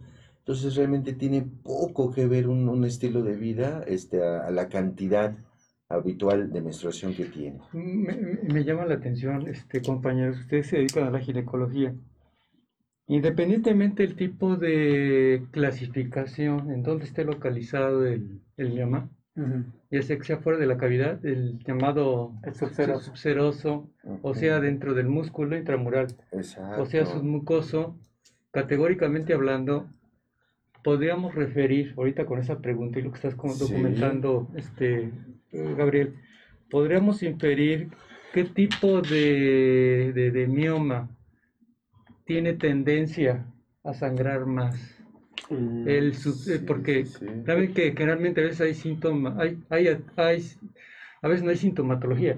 Se habla de hasta de un Sí. 25 o un tercio o hasta un 50% sin síntomas. Ajá, Pero cuando los da, ya ven que hay sangrados que se siguen más de una semana o son intermenstruales. Sí. Pero en su experiencia por clínica, ¿cuál es el que más Los, los submucosos y los intramurales son los que más. Entonces eso te, sospecharía por clínica. Sí, claro. Exacto, sí, se empieza a sospechar. Después ya le, le realizas el ultrasonido y ahí vas a ver la localización y el tamaño Aunque- de cada mioma. Aunque pueden tener varios. Una paciente puede tener por aquí un subseroso y por acá un Sí. intramural y Sí. luego adentro otro submucoso. O sea, no hay una regla como dice. Y, el tamaño va en función, porque ya son de diferentes Sí, tamaños, sí. va en función con la sintomatología y el grado de gravedad. Ay, El tamaño. Habitualmente sí, pero en ocasiones hay miomas muy grandotes que no dan hemorragias, que no dan síntomas. En ocasiones hay miomas, tumores muy pequeños y, Se están dando mucha sintomatología. mucha. Eh, eh, yo creo que si nos pones otra vez la, la imagen, el esquema, Jesús, por favor. Sirve que saludamos a nuestra fan número uno, a Lidia. Araceli Andrade Muñoz. Saludos, Saludos, mi Lidia. esposa. Saludos eh, de todo sí. el panel aquí. ¿Cuántos Ah, el esquema, si quieres el ¿Cuántos esquema, kilos? este, ¿cuántos Ahí están. mi- Mira, mira, eh, para los que nos acaban de sintonizar, nuestros cibernautas, estamos revisando el tema de miomatosis uterina. ¿Qué es eso? ¿Qué, qué pasa? ¿Qué es lo- Bueno, los miomas son tumores, tumores que se dan en la matriz. No hay una causa en especial por la cual dan. Sin embargo, estamos viendo ahorita el esquema en pantalla los distintos tipos de los que hablaba el doctor Fernando acerca de su pregunta, en dónde están localizados, pueden ser dentro de la cavidad, que son los que más sangrado, los que más dolor provocan, pueden dar, estar justo en el músculo o pueden estar por fuera de la cavidad, esos tres miomas.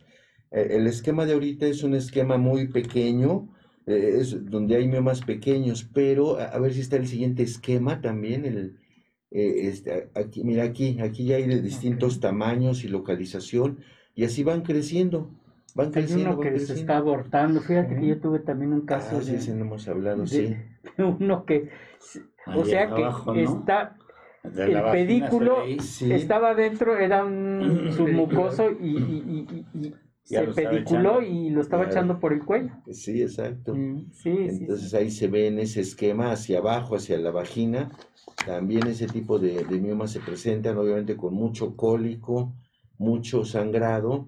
Entonces es ahí donde se recomienda acudir ya con su médico Claro. para ver qué está pasando, por qué aumentó el sangrado, por qué aumentó el cólico. Y con un ultrasonido vamos a poder descartar. Oigan, ¿a partir de qué edad en su experiencia? Porque por ahí se reporta a partir de los 20 años y en, en, en chicas hasta más jóvenes. ¿Qué se han encontrado ustedes en su experiencia? Edad más temprana. Mm, Pues sí, es poco frecuente. En mi caso no, no, no he visto así adolescentes, adultas jóvenes que tuvieran, más bien es un poquito más eh, a mayor edad, Exacto. mayor probabilidad de presentar. Sí, Sí, y, y, sí, y lo que platicábamos, ¿no? Eh, Pacientes que no, que no han tenido eh, hijos, que no se han embarazado, la tendencia o la, la, la frecuencia puede llegar a aumentar. Y Ah. bueno, pues eso en edades de arriba de los 40 años. ¿Qué hablamos? ¿Sí? 40, 50. Nos pide la producción si podemos hacer un breve corte. Ah, sí. las- Adelante, porque todavía tenemos varias No preguntas. se vayan, regresen. Me gustaría tomarme unos minutos para hacer énfasis en lo importante que es mantener un peso saludable, ya que, como nos lo ha confirmado la pandemia, aquellas personas con sobrepeso u obesidad siempre estarán más expuestas a cualquier tipo de enfermedad. Es por ello que es importante recordar que nunca es tarde para mejorar nuestros hábitos alimenticios y podemos empezar con pequeños cambios que traerán grandes diferencias en nuestro organismo y nuestra vida como los que ofrece Nútrete. Nútrete es un proyecto que dos maestras en nutrición han impulsado, facilitando sus diferentes productos para que cualquier persona que quiera cambiar su vida los pueda adquirir. Te invitamos a conocerlos. Visita sus diferentes redes sociales. Instagram, arroba Nutret-MX. Facebook, arroba Nutrete CDMX o al teléfono 55 62 16 65 20. Nútrete y cambiará tu vida. ¿Quieres ser parte del mundo digital y no sabes cómo? Contáctanos. Te asesoramos. Páginas web, relaciones públicas, streaming, podcast, redes sociales, comerciales, videos y mucho más. Contacta zrproducciones.com.mx. WhatsApp y Telegram 55 12 42 35 75. Síguenos en Facebook como arroba ZR Instagram, YouTube y TikTok como arroba ZR Producciones. Sé parte del mundo digital. ¿Quieres ser parte de Salud para Todos Radio? Contáctanos. Tenemos los mejores paquetes para ti. ¿Algún evento, congreso, seminario, producto o servicio que quieras difundir? Dinos y te asesoramos. WhatsApp y Telegram al 55 1242 3575 o visita www.zrproducciones.com.mx. Sé parte de la mejor mesa de médicos en la web.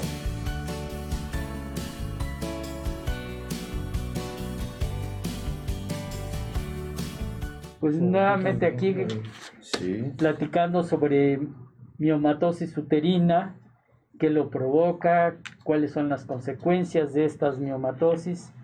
Y ya, este, pues, gracias por las preguntas que nos han mandado a todo el público. Y ahí tenemos esta pregunta. ¿Hay alguna manera de reducir los miomas? Eh, pregunta Maribel. Este, mira, eh, anteriormente no existía nada para reducirlas. De repente alguna eliminación de su, de su irrigación sanguínea, una embolización, es decir, obstrucción para que no le llegara el alimento, que no llegara la sangre, eso pudiera reducir el tamaño. Es un procedimiento eh, muy especializado, solamente en algunos lugares, algunos radiólogos lo realizan, otros no. En fin, y también está apareciendo en el mercado un medicamento, un medicamento que también tiende a, a detener el crecimiento, a disminuirlos. Aquí el detalle es que cuando suspendes este medicamento, vuelven a crecer. Entonces casi, casi estamos este, concluyendo que no existe un tratamiento médico, un tratamiento tomado como tal para eliminarlos, Claro. para quitarlos. No, no, no existe. Es nada más un, un procedimiento que nos puede ayudar a disminuir el tamaño para una cirugía, Exacto. Para que se embarace, para que no sangre tanto, pero como tal medicina no, no existe. Fíjate que el, ahorita que dices medicina, eh, se trató en los últimos años, salió un medicamento, el Liprestol. Sí, Eh, este medicamento se llegó a ampliar bastante en, para esto, 2016. pero Sí. este, Ajá. pero no, ya está, está prescrito, ya Mm. lo quitaron de- Ah, del mercado sí, porque pro- provocaba otro tipo de daños, entonces Mm. este, decidieron los farmacéuticos quitarlo y ahorita el, el uliprostol lo, Sí. se, se está utilizando como pastilla del día siguiente, ah, ok. Ah, ok. Pero Sí, obviamente sí, sí. a una dosis mayor y con y- y- mayor pero en bolo. Ya no tiene su Ya, indicación. y ya entonces. no, ya no, fíjate que no. Y la mejor forma de, de, de- de, este, de quitarlos es, este, como dices tú, se pueden embolizar, se puede quitar inclusive por, este, por la paroscopía, eh, se, se puede, se les puede inyectar este, alguna sustancia que los necrose y, y se pueden hacer más pequeños. O sea, Eh, ¿te pero- refieres la paroscopía, hacer una miomectomía por ahí? Se puede hacer miomectomía por la paroscopía, como, como dije inicialmente, pues podemos hacer esta miomectomía, sacar el mioma, morcelarlo y sacarlo al exterior.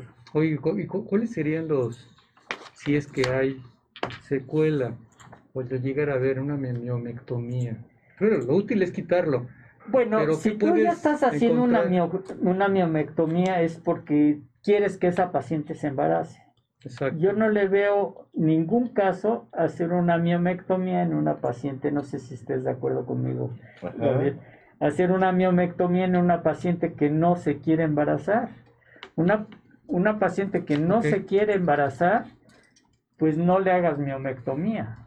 Más bien, más que Sí, porque- complicaciones, Por el sangrado. cicatrización y adherencias. Cicatrización y no fertilización. Pues sí. Y el sangrado. Ahora, punto número dos. Si, este, si esta paciente eh, decidiste hacerle una miomectomía, esta paciente eh, depende de los tipos de miomas. Este, si se llega a embarazar, esta paciente está condenada, y condenada, digo la palabra, eh, en terminar en una cesárea. Sí, porque por justamente por el problema de cicatrización. Ahorita que les estaba platicando del caso de mi paciente que, que finalmente nació un bebé de 4 kilos, pues eh, la probabilidad de que esta paciente entrara en trabajo de parto y que se rompiera Y que tiene paredes más delgadas, ¿no? era altísima, altísima. Y bueno, pues probó mis suturas hasta el final, ¿no? La verdad es que nos fue muy, Sí, no, muy y ahí hay que valorar los factores de riesgo. este, pues, Y, y- fíjate ¿no? que está concatenada con Sí. estas. Si se me quitan algunos miomas, ¿pueden volver a aparecer o hay alguna manera de evitarlo? Gracias, Marta. Pues esos miomas, ¿no? Pero otros sí. Claro, Pues, pero sí. Y es buena pregunta porque, porque obviamente eh, la, la, la paciente que está sometido, que se sometió a una miomectomía, pues piensa que ya terminó el asunto ahí, pero efectivamente sí pueden llegar a aparecer en un futuro en esa misma paciente, como tú dices, no los mismos porque ya los quitamos, posiblemente no en el mismo lugar, pero sí puede llegar. Como no sabemos la génesis exacta de la formación de los miomas, no, no podemos este, garantizarle a esa paciente que al quitarle los miomas no van a aparecer. Sí, porque, o sea, pasa lo mismo, me atrevo a decirlo de esta manera, ¿no? Por ejemplo, si hablábamos de un crecimiento de próstata, Roberto, Jaime, Gabriel, si hablamos de un crecimiento de próstata, generalmente la indicación de una, de una resección transuretral prostática, claro, no quiero enredar el tema, pero es un ejemplo. Sí, sí, sí. Entre más temprana la, la, la realices, por decir, por abajo de los 50 años, siempre se espera hacer una, una etapa preparativa. Vuelve a recidivar de los 5 a los 15 años. Sí. ¿Por O sea, quiero entender porque son hormonodependientes. Sí, en este caso, no se sabe a ciencia cierta cuál es el, la, la- la capacidad de desarrollo de estas masas tumorales en el mioma. Ajá. Pero, considerando esto, podemos encontrarlo, Gabriel, Jaime, Roberto, en, en personas que tienen una vida sexual más activa, que puede recidivar, ser, eh, que dependa de su estímulo hormonodependiente. Ajá. No, no, además hay que saber que, que la... Y vamos a tener un neurólogo la próxima semana. Sí, que va a hablar de eso. Pero- justo. Hay que considerar que la prostatectomía transuretral siempre deja un recidivante de un 5 al 10% en la cúpula eh, vesical, porque si no se llevará en el esfínter. Ah, ok. Y entonces no lo pueden barrer al- Todo. Porque si no, al traérsela toda, se trae en el esfínter vesical. Ah. Y el esfínter es importantísimo. Quedan Por eso, incontinencia. por, por eso dejan la, la, la sonda para, para formar la cúpula de- del esfínter vésico-ureteral. Ajá. Entonces, si, si se la trajeran toda, se traen el esfínter forzosamente. Entonces siempre queda un remanente de un Pues, 5 o un sí, sí, 10% de, de, de próstata. Y ese 5 o 10%, dependiendo de la acción de la, de la próstata, hace que, que genere y que casi ahora la, la pulverización de ella, más que, que traérsela, ya, ya tratan de pulverizarla en los casos de malignidad, ¿eh?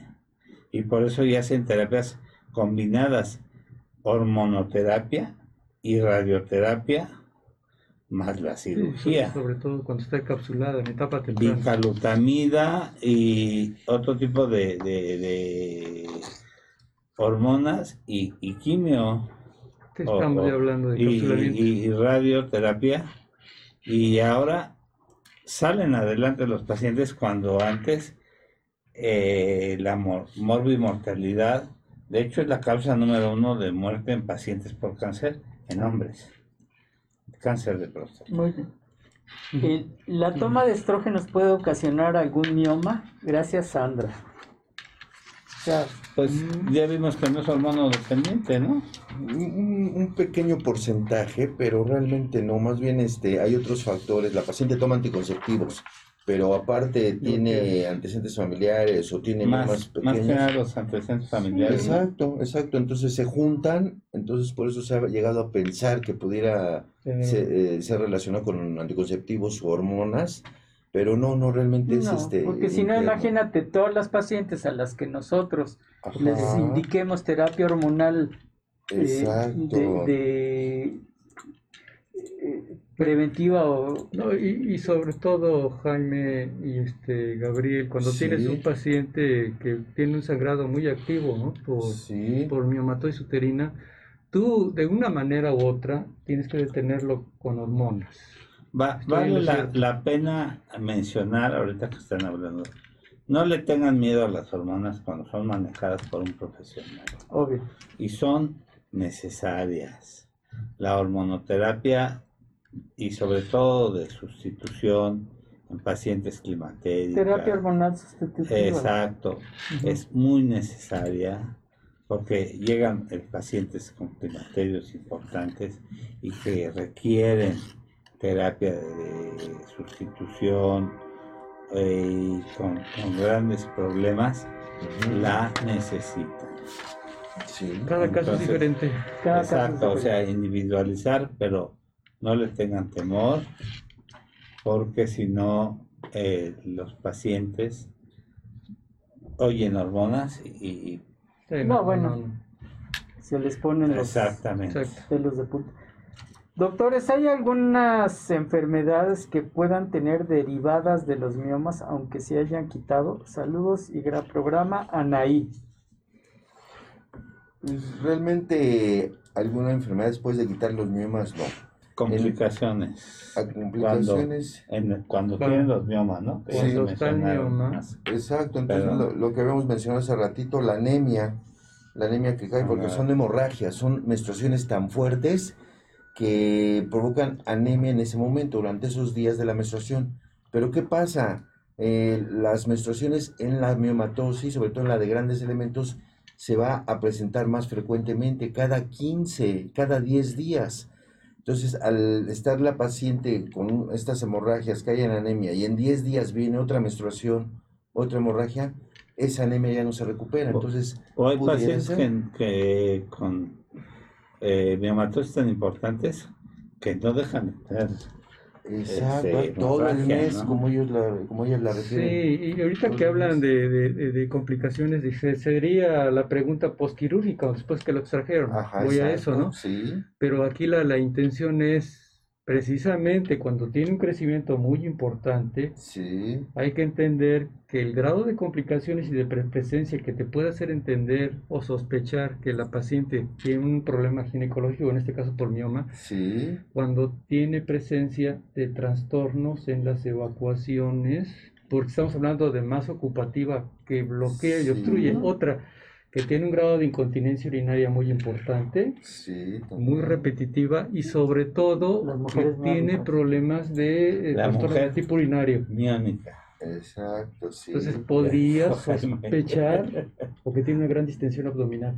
Pero que sean complicaciones, están en manos de expertos, así como Ajá. ustedes saben, saben del tema ustedes, en su experiencia con gran éxito, pues no tiene por qué haber complicaciones, a menos Pues no. que existan incidentes durante la cirugía. No, y bueno, eh, Que no se hace una cirugía programada, ¿no? propiamente, si, si algunas, algunos miomas como tales, hay que tener mucho cuidado porque estos miomas habitualmente, como decimos, pueden tener o pueden llegar a tener sangrados, eh, síndrome compartimental, lo que estás Exacto. diciendo tú, todo este tipo de cosas.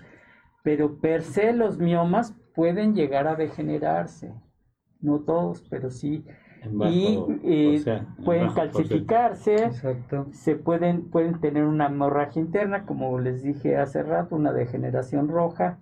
Este, se puede, pueden involucionar, también se pueden hacer más pequeños por también la acción de las hormonas.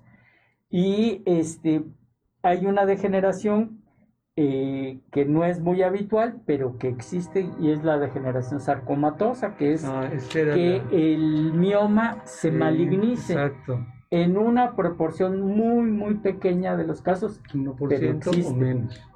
Sí, ahorita me, ahorita que ese misterio, ¿no? Que trajiste a relucir ahorita, que puede malignar. O sea, si tú tienes una paciente, es un ejemplo, Ujú. a seguir con lo que estás documentando, que esté por arriba de los 50 años y que ya cese su etapa menstrual y que repentinamente tenga sangrados, pero que sepa que ya no está menstruando. Entonces, este... Toda mujer, toda mujer Tienes que, que tiene pensar- sangrado después de, de la menopausia, hay que de- descartar cáncer hasta no demostrarlo. Podría ser un, en el caso de hablando del concepto de los miomas, es podría eh, considerarse que puede ser un grado de malignidad un leio, leiomiosarcoma. Un leiomiosarcoma, claro. Diferenciado que de antemano ya estaba establecido. No fue desde el principio benigno, sino simplemente se desarrolló en esa capacidad después de que llegó a la menopausia. Como, como, como dijimos, eh, una, puede ser que ese, eh, ese tumor desde el principio haya sido un leiomiosarcoma. Sí. Exacto.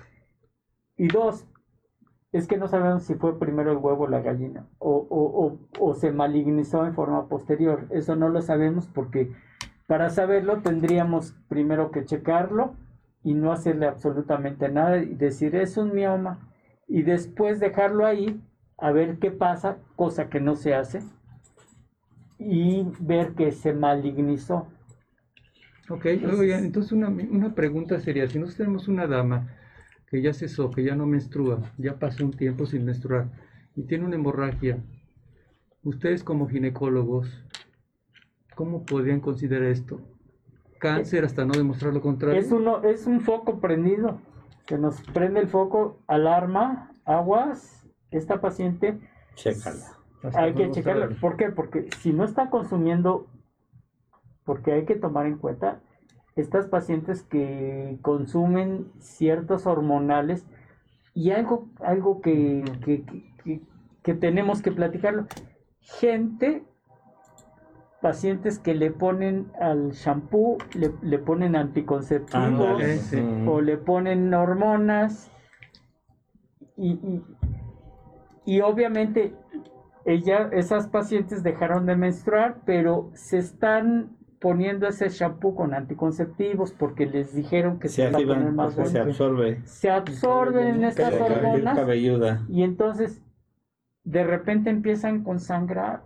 O empiezan con nostalgia. O con nostalgia. ¿Qué decimos nosotros? Algo, lo primeritito que tenemos que hacer nosotros como ginecólogos es descartar un carcinoma hasta no hemos okay. o se Pero, pero eh, haciendo una buena anamnesis, preguntándole a la paciente, y por eso traje lo del champú, porque parece una cosa de banal, parece una cosa que... ¿De banal o banal? Banal. Ah, champú, champú banal. es una cosa eh, insignificante para no utilizar la palabra banal.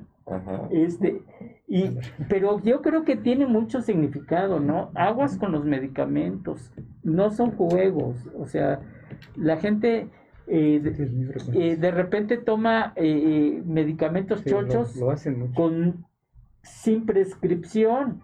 Me voy a ahorrar la, la consulta, voy a querer, quiero enflacar y como mi amiga tomó hormona tiroidea, me tomo hormonas tiroideas que también influyen para, para, cuestiones de sangrado. y me voy a, voy a echarle eh, anticonceptivos a, a, a, los... Pero no le echan uno, dos, le No, no, bueno. Le mezclan de...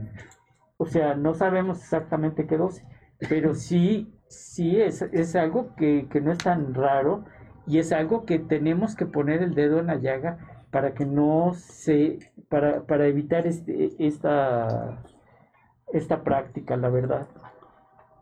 Se puede tener miomas y tener un embarazo exitoso. Pregunta Miriam. Ya vimos que sí. Dependiendo. Y yo eh, viví el caso extremo, pero hay de todo. Y, puede haber, este, inclusive, me, ¿cuántas veces no, no te ha tocado eh, atender pacientes, hacerles una cesárea y encontrar miomas este, es frecuente. ¿eh? Sí, en estas pacientes. Aquí lo más importante que lo mencionábamos hace rato, Miriam, era que si vemos un mioma, eh, ver el tamaño. Generalmente los miomas pequeños, menos de 3 centímetros, se pueden quedar y no va a tener mayor problema, sobre todo si están afuera de la cavidad uterina. Si están adentro, ahí sí, primero lo aconsejable es operar, retirar este mioma y después ya permitir el embarazo. Y si son miomas muy grandes, 6, 7, 8 centímetros, también está indicado primero quitarlos, dejar bien esa matriz y entonces ya permitir el embarazo. Porque si se embaraza con un mioma de este tamaño, muy probablemente haya una complicación de aborto, de parto prematuro y que se puede evitar. Y más si están dentro de, del, De la de cavidad uterina, no tanto exacto, afuera, ¿verdad? Adentro. Exacto, exacto, no tanto. A ver, dice Karen, ¿cómo evitar tener mioma si no me quiero embarazar? ¿Hay alguna manera? Saludos y gracias por el programa. Pues ¿Qué muy buena pregunta porque justo esa es una de las causas por las cuales se pueden desarrollar miomas, el no embarazo, el no, el que la paciente no sea embarazo, que es muy Pero no frecuente. ocurre en el 100% de los casos, Pero ¿no? no es. Exacto. Lo que No es la regla. Mi, mi consejo es obviamente este, que, que acudan con su ginecólogo por lo menos una vez al año y que le dé seguimiento. Que mientras existe una revisión no va a haber ni tipo de complicaciones, que eso es más lo importante. No, no, no necesariamente, Fer. Lo que pasa es que si nosotros nos damos cuenta que esta paciente eh, ya tiene un mioma o dos miomas y le damos seguimiento Exacto. y a la siguiente cita vemos que, que, que está, que tiene mayor número de miomas, Exacto. pues obviamente vamos a actuar en ese momento y no esperar a que, a que esta paciente desarrolle un, un problema mayor. Pero sí, sí es, es, es buena pregunta justamente por lo que decías, que una de la, de la génesis de la, de la formación de los miomas es que la paciente no se embaraza. Exactamente. Entonces, pues hay que tener mucho cuidado. Eh, esto se puede manejar eh, de alguna forma con, o sea, yo, lo- yo lo he visto, pacientes a los que se les pone un endo- endoceptivo, o sea, un, un dispositivo intrauterino que libera Hormonas. levonorgestrel a una dosis de 20 microgramos por día Exacto. puede llegar a evitar, puede, fíjate lo que, cómo lo estoy diciendo, Exacto. puede llegar a evitar la formación de Es estos uno de los tratamientos. Sí. Sí. Exacto. Entonces, ya, y aquí tenemos, esta paciente deja de reglar porque el levonorgestrel hace que no haya, Y Ahí, ahí tendrías que ver su edad, ¿no? Si Claro, quiere ser fértil o ya no está tanto en edad de. pero de podemos darle fértil. el levonorgestrel a- aunque vas sea, mediando. aunque sea este, mujer joven. Dos, evitamos que esta paciente no quiera embarazarse. Entonces, logramos nuestro objetivo con este, con esta, con este caso. Y, y tres, evitamos hasta cierto punto la formación también de estos miomas. Entonces, Exacto. con esto tenemos cerrado el círculo. Sus datos. La- los datos del doctor Gabriel Los datos primero, primero, este, y el doctor este, Ah, pues que age before beauty, o sea, la edad antes de la, que, la, que la belleza, entonces, por favor. Entonces, este, oiga, pues qué bueno que están con nosotros. Estamos revisando el tema de miomatosis uterina. Pues los invitamos a que nos sigan a través de todas las redes sociales. Y si quieres ser este, nuestro patrocinador, por supuesto, existen eh, niveles de este patrocinio. Desde que estemos, que estés aquí acompañándonos, un servicio de café, más adelante traer algún speaker, traer algún invitado, hablar de tu producto. Comunícate con nosotros porque tenemos justo ese programa, tenemos justo ese nivel que tú estás buscando. Gracias por acompañarnos. Soy el doctor Gabriel Rojas Poceros, médico ginecólogo. Tengo mi consultorio aquí en el Hospital Español. El teléfono pues es 55 45 68 70 y por supuesto en las redes sociales puedes contactarme y estamos ahí pendientes. Muy bien, doctor. Pues muy, muy bien. Yo soy el doctor Jaime Kleiman. También tengo mi consultorio aquí en la torre de consultorios del Hospital Ah, sí, sí. Español. Tengo otro consultorio en el Hospital Ángeles de las Lomas. Mis teléfonos es 55 52 47 41 69. Ahí no hay ningún problema porque siempre va a haber quien les conteste. Y eh, 55 45 68 70, eh, que es el consultorio de aquí de Polanco del Hospital Español y 5531 eh, 08 310813, empezando con 55, es otro de los teléfonos del consultorio. Y mi teléfono celular es el 555-402-1841. Esto también las 24 horas del día. Sí, es... ¿Tienen alguna? No, sí, sí, ahí todavía tenemos... Eh, hay oportunidad de documentar algo acerca del concepto del manejo de miomas en la medicina tradicional china. Claro, claro. Les gustaría ver cómo, cómo se ve desde otro, otro punto de vista. Claro que sí. sí, Sabemos hoy en día que la medicina ya no es tan cerrada, ¿no? Ya un tanto interdisciplinaria. Nosotros desde todos los, los contextos de los textos antiguos ya existen en la historia grandes tratados de fisiología y de fisiopatología en cuanto a medicina interna, que abrevia también eh, conceptos de irregularidades menstruales, Sí. amenorreas, ausencias de, de- de menstruación o eh, trastornos en las irregularidades menstruales. Y en esto entran mucho también los temas ginecológicos. Entonces, todo antecedente para nosotros, una paciente que nosotros tengamos con antecedentes de dolores menstruales o dismenorreas, que es lo mismo, irregularidades menstruales, o falta de, de- de- de menstruación, categóricamente hablando estamos, estamos considerando que tienen un problema de bloqueo o de estancamiento. ¿A qué me refiero? Nosotros en el concepto manejamos canales y colaterales. La cuestión hormonal es muy integral y es muy importante para todos nosotros también, como para ustedes, en el ejercicio de este tipo de, de actividades ginecológicas. Pero más también con esto consideramos, cuando estamos hablando de bloqueos, estamos hablando de un canal medio. Por ahí ustedes les han escuchado de un canal Renmai, es un canal que divide al cuerpo en la cara anterior y hay otro que divide en la cara posterior, se llama Dumai. Pero bueno, no voy a estar tanto en, en tecnicismos. Eh, nosotros sabemos que una persona que tiene antecedentes de síndrome de fatiga crónica, que ha pasado por una etapa de estrés o de gran depresión o de gran frustración, o que tiene trastornos del estado de ánimo, trastornos de tipo afectivo, generalmente van involucrando mucho al bloqueo de este tipo de canales en su historial. Y a veces no nada más nos encontramos pacientes que tienen trastornos menstruales, ni tampoco desarrollo de, de miomas, sino también formación de mastopatías fibroquísticas, porque prácticamente el canal está conectado a la región del pecho. Y a problemas No de es, raro, no es raro encontrar una paciente, fíjate que ahorita que lo nombras, que tenga- que tengan las dos cosas. Y bueno, en- tomando en cuenta que el, o sea, que el problema mayor de la formación de los miomas es un desajuste hormonal, pues obviamente debe de haber algo que lo desajustó. Exactamente, por ahí va Jaime, te estás acercando muy bien.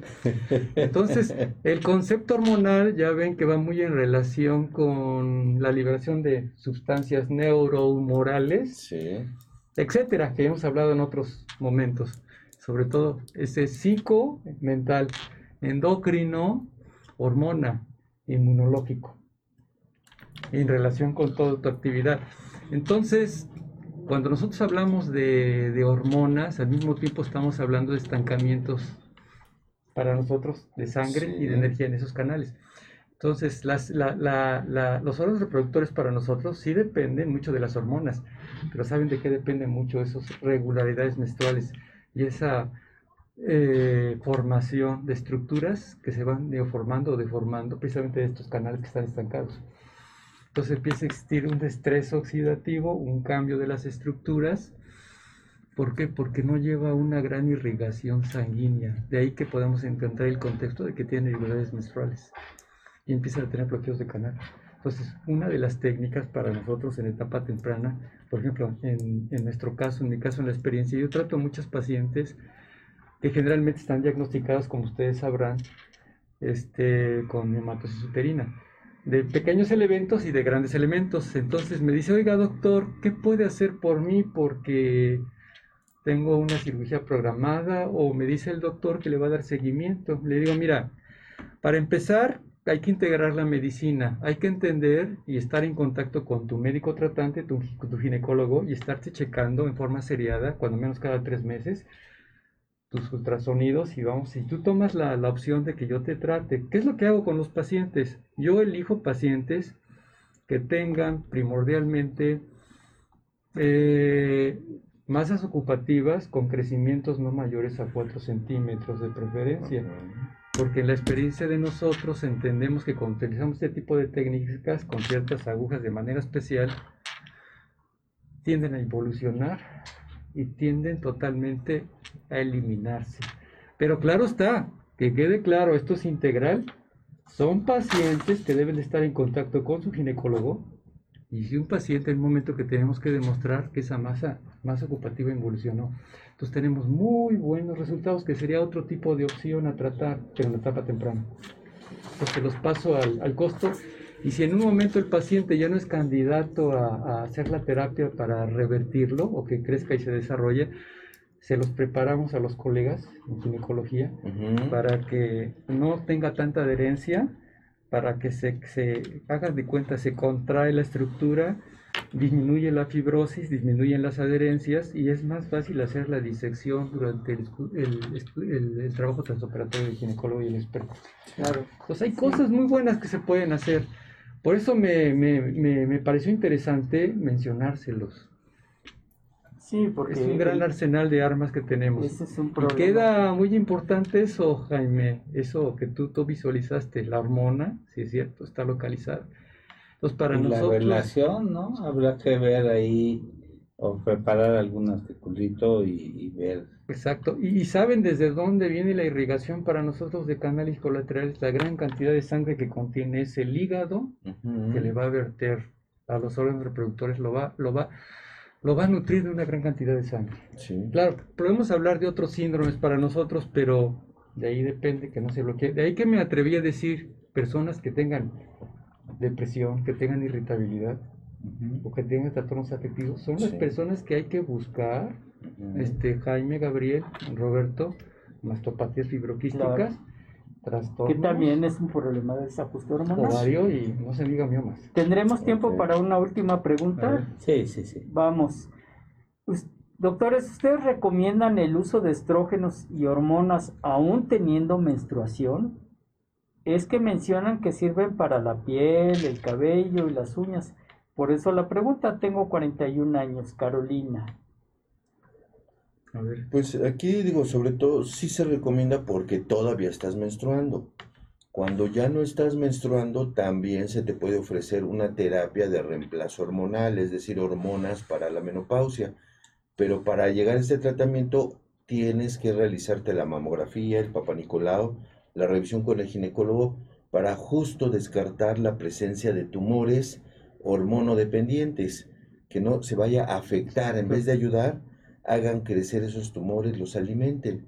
Entonces, en ambos casos se pueden mandar hormonas, pero siempre realizando tu revisión de mamas con el médico, la toma del papá Nicolau, la realización de una mastografía, todo eso para ver que justo se te puedan dar hormonas sin ningún riesgo. Y otra importante, ¿verdad, compañeros? Que no tenga ninguna anomalía hepática. Ah, ok. Claro, todo no, por eso el es uso muy de importante. hormonas. Sí, sí, Sí, factores de, de riesgo, ¿no? Porque Una de las contraindicaciones absolutas para la toma de hormonas es justamente todas las hormonas van a tener un, un paso hepático. Entonces una contraindicación es si hay una hepatopatía, o sea, un problema del hígado, eh, están contraindicadas Está las hormonas. Y, y- y yo quiero también este contestar justamente de lo que acabas de decir, y es muy importante efectivamente, primero que todo visualizar qué es lo que, eh, con quién estamos, si la paciente tiene algún, algún otro problema, si tiene eh, algún, alguna formación que, o si tiene alguna contraindicación del uso de las hormonas, pues no se las vamos a dar.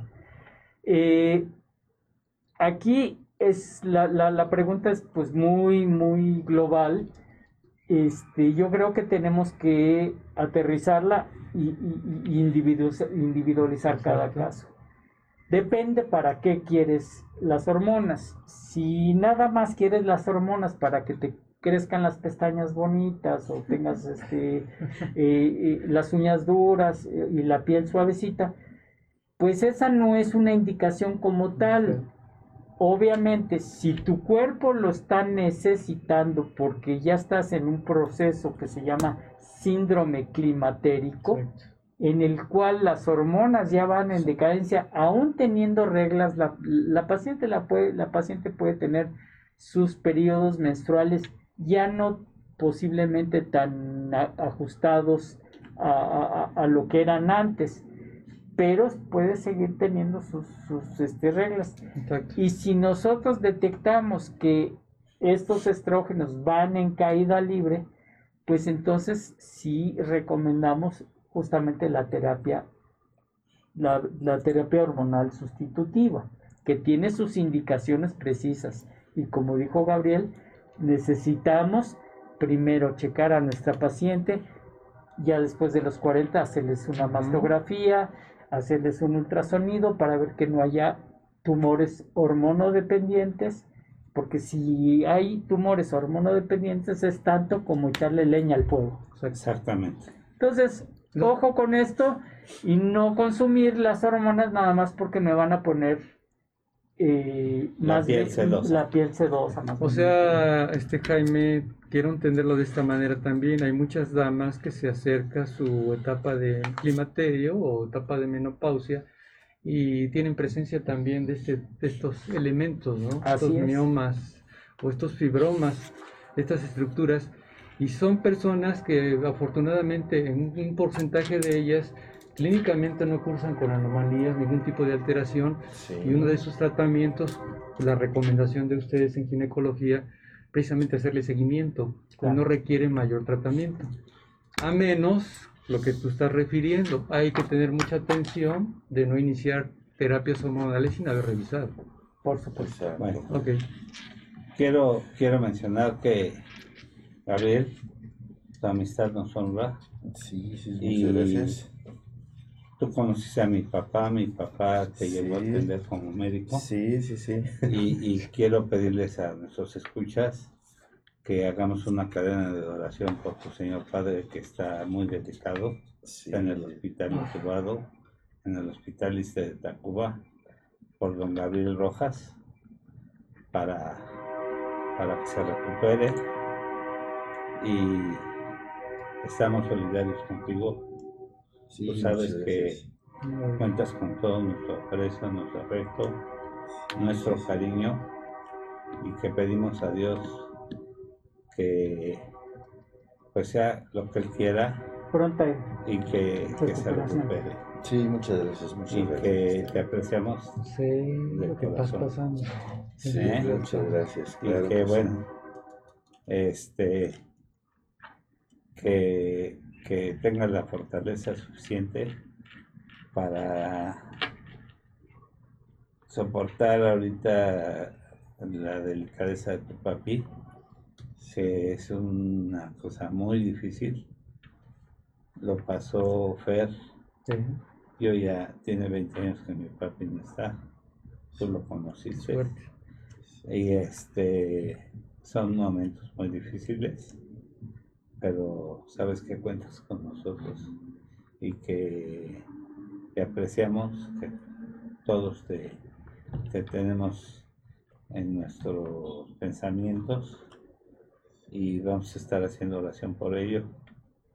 Y a toda la gente que nos hace el favor de escucharnos, eh, a Sai, a, Jesús, a Rita, a Yanin, que tengan un excelente eh, fin de semana y un mejor día. Muchas gracias.